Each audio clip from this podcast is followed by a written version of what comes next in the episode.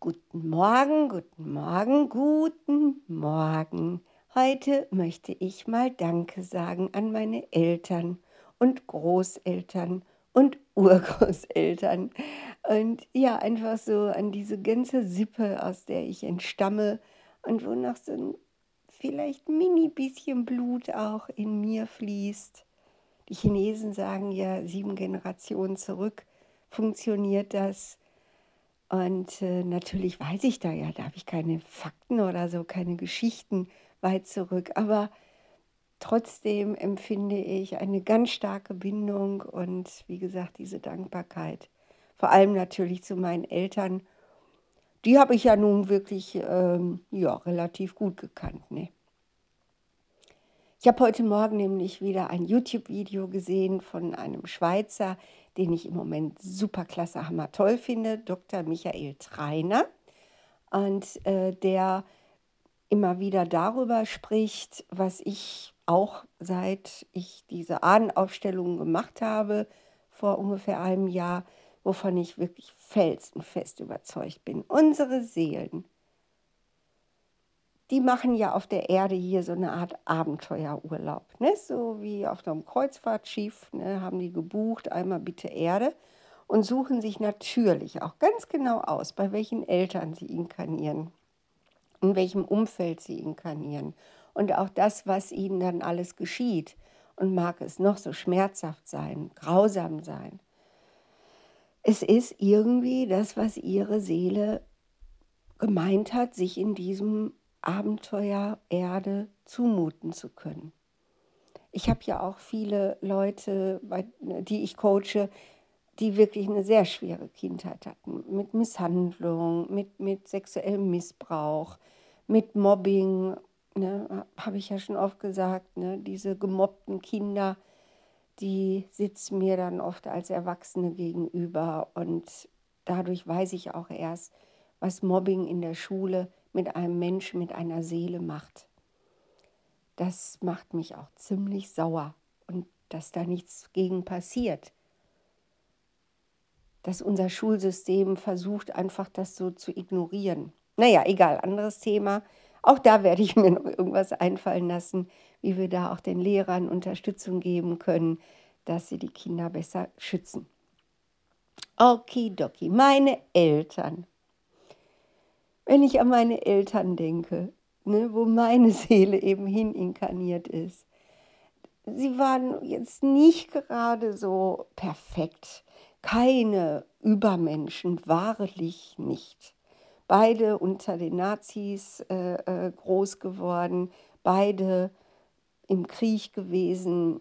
Und äh, ja, mein Papa, der musste dann sogar noch mit 16, 17 zum Ende des Krieges musste er sogar noch als Flakhelfer auf dem Dachboden, was er allerdings nicht so schlimm fand. Also mein Vater war eher so, ja, der fand das schön mit Hitlerjugend und ne, so, man hat ja auch viel erlebt und Lagerfeuer, also der war da ziemlich ähm, begeistert von, kann man sagen, von dieser Volksstimmung. Und meine Mutter äh, war äh, ja als hochsensibles Mädchen, hochintelligentes Mädchen, war total entsetzt. BDM, Bund Deutscher Mädchen, war für sie der absolute Albtraum. Und sie war sogar fast richtig froh, als dann der Krieg war. Und diese Schrecken, die sie vorher erlebte in einem gesunden deutschen Volksorganismus, waren für sie schlimmer als die Schrecken durch Bombenangriffe, durch Tote und äh, durch viele, viele ganz schreckliche Erlebnisse bis hin dann hinterher zu Hunger und Frieren. Okay. Meine Eltern, die meine Seele sich ausgesucht hat, waren so ein bisschen wie so verlorene Kinder. Die waren so unbeholfen und, und auch so versteckt depressiv jeder auf seine Art. Was beide dann hatten, war, andere Medikamente gab es ja damals nun auch noch nicht, wenn man mit seiner Traurigkeit nicht fertig wird, war eben der Alkohol. Das sehen wir ja auch, wenn wir heute Filme und Serie sehen, Serien sehen aus den 60ern. Ne? Die haben ja alle gesoffen. Der Kommissar hat gesoffen, Dieter Thomas Heck hat gesoffen, im Nahid-Parade, alle haben gesoffen und auch meine Eltern gehörten dazu. Und auch wenn das super, super, super verständlich ist und auch richtig ist, was sollten sie denn sonst machen, ist das für so ein Kind ja nicht so einfach. Ne? Also es ist wahrlich nicht so, dass ich jetzt eine, ja, so eine Bullabü-Kindheit hatte. Weiß Gott nicht. Bei uns war eigentlich immer Streit und wie das dann so ist in so einer Familie. Ne? Aber meine Eltern haben mich in Ruhe gelassen.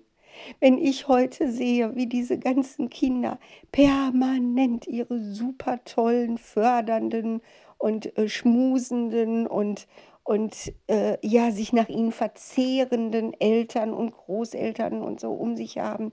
Ich hatte meine Ruhe. Ich hatte schon mit drei Jahren ein Kinderzimmer. Ich war wirklich ganz viel alleine. Ich konnte auch draußen alleine spielen, weil ich den Zugang hatte zum Hinterhof des Amtsgerichts. Und obwohl ja damals die ganze Welt vor Kindern überquoll, hatte ich das Privileg, auf diesem Hinterhof spielen zu dürfen, was kein anderes Kind durfte. Ich hatte Einsamkeit, so viel ich wollte.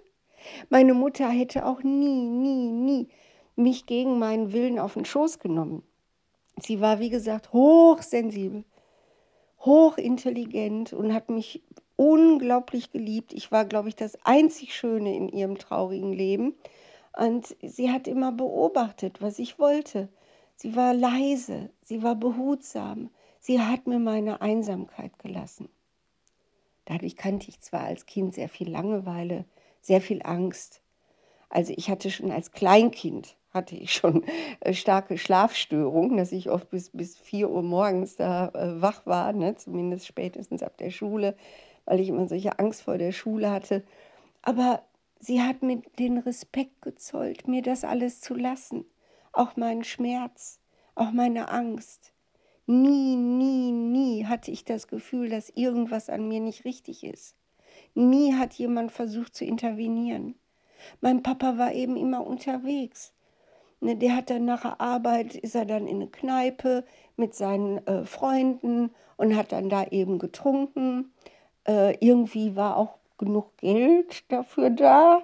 Damals war das ja auch alles nicht so teuer. Ne? Da ging das, dass man dann auch wirklich hm, ja, dreimal bis viermal die Woche dann auch in der Kneipe sich betrunken hat. Das war alles bezahlbar.